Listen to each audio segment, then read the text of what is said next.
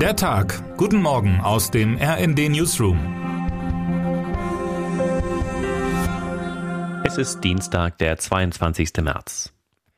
Der Krieg ist voller Dramen. Große, kleine, politische und persönliche. Eine ganze Menge Dramen spielen sich in diesen Tagen in der ukrainischen Hafenstadt Mariupol ab. Die Stadt ist seit Wochen belagert. Wasser, Nahrung und Energie sind knapp. Die Raketen treffen im Minutentakt auf das Stadtgebiet. Am Stadtrand werden Massengräber ausgehoben.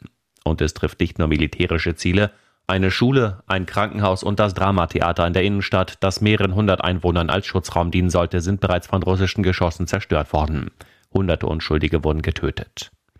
Ich war auf einer Reise durch die Ukraine vor nicht mal drei Jahren in Mariupol und habe mit dem Vizebürgermeister Sergei Orlov in einem Restaurant mit Blick auf eben dieses nun in Schutt und Asche liegendes Stadttheater zu Mittag gegessen. Der damals 40-Jährige war trotz der nahen Kontaktlinie und den prorussischen Separatistengebieten an einer Stadtgrenze erstaunlich optimistisch. Er wollte seine Hafenstadt, die seit Jahrzehnten vom Kohleabbau gelebt hatte, ins postindustrielle Zeitalter führen. Er hatte konkrete Pläne mitgebracht, Daten, Umfragen, Projektpläne. Mariupol sollte Smart City werden, wie Barcelona. Sie war davor, die sauberste Stadt des Landes zu sein. Sie sollte ein Aushängeschild für Lebensqualität und Kultur sein. Nun ist die Stadt weitgehend zerstört. Orlov, der technikaffine Stadtmanager, spricht in düsteren Videobotschaften von geheimen Orten zu seinen Bürgern. Und er sagt, es ist die Hölle, die Angriffe gelten längst vor allem der Zivilbevölkerung. Eine Aufforderung Moskaus, die Stadt solle kapitulieren, hat die ukrainische Regierung gestern entschieden abgelehnt. Das Leid und die Zerstörung werden weitergehen. Was in Mariupol passiert, ist ein massives Kriegsverbrechen, sagte der EU-Außenbeauftragte Josep Borrell am Montag am Rande eines Außenministertreffens in Brüssel. Es werde alles zerstört, alles bombardiert und wahllos getötet. Wie auch anderswo im Land. Gestern schlugen die russischen Geschosse in der Hauptstadt Kiew in mehreren Wohngebäuden und einem großen Einkaufszentrum ein. Am Rande der Hauptstadt sind mehrere Orte von russischen Streitkräften fast völlig von der Versorgung abgeschnitten. Hilfsorganisationen zufolge droht eine humanitäre Katastrophe. In der besetzten Stadt Cherson im Süden des Landes sollen russische Soldaten das Feuer auf Demonstrierende eröffnet haben.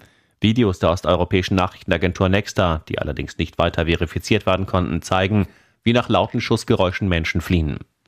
Auch in der Hafenstadt Odessa sind die Gefechte nun endgültig angekommen und auch hier zielt die russische Armee offenbar auf zivile Ziele. Gleich mehrere Wohnhäuser sind am Montag durch russischen Beschuss stark beschädigt worden, wie der Bürgermeister mitteilte. Das Büro des UN-Menschenrechtskommissars zählt seit der russischen Invasion in der Ukraine am 24. Februar 925 getötete Zivilisten. Zudem seien 1496 verletzt worden, teilte das Gremium am Montag mit. Putin begeht damit Kriegsverbrechen, kommentiert die Vizechefin im RND-Hauptstadtbüro Christina Dunz und fordert, dieser russische Präsident muss aus allen internationalen Formaten ausgeschlossen werden. Auch im Innern seines Landes erhöht Wladimir Putin den Druck massiv. Gestern stufte ein Gericht in Moskau die Social-Media-Plattformen Facebook und Instagram als extremistisch ein und verbot sie. Die beiden Dienste des Meta-Konzerns waren bereits durch die Internetzensurapparate weitgehend blockiert. Heute droht ein weiterer Schlag gegen die Opposition in Russland. In dem neuen Prozess gegen den inhaftierten Kreml-Gegner Alexei Nawalny wird ein Urteil erwartet. Dem russischen Aktivisten, Anwalt und Filmemacher, der seit 2020 nach einer Vergiftung durch ein russisches Nervengift fast getötet worden war und bereits in Haft ist, drohen viele weitere Jahre Gefängnis. Die Staatsanwaltschaft hat 13 Jahre Straflager beantragt. Der Oppositionsführer sieht das Verfahren als weiteren Versuch, ihn politisch mundtot zu machen. Termine des Tages.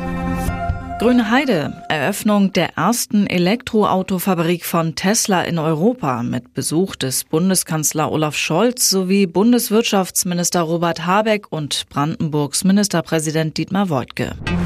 Berlin. Die Haushaltswoche im Bundestag beginnt. Heute um 10 Uhr bringt Bundesfinanzminister Christian Lindner den Etat 2022 ein. Es folgt die Generaldebatte. Was heute wichtig wird.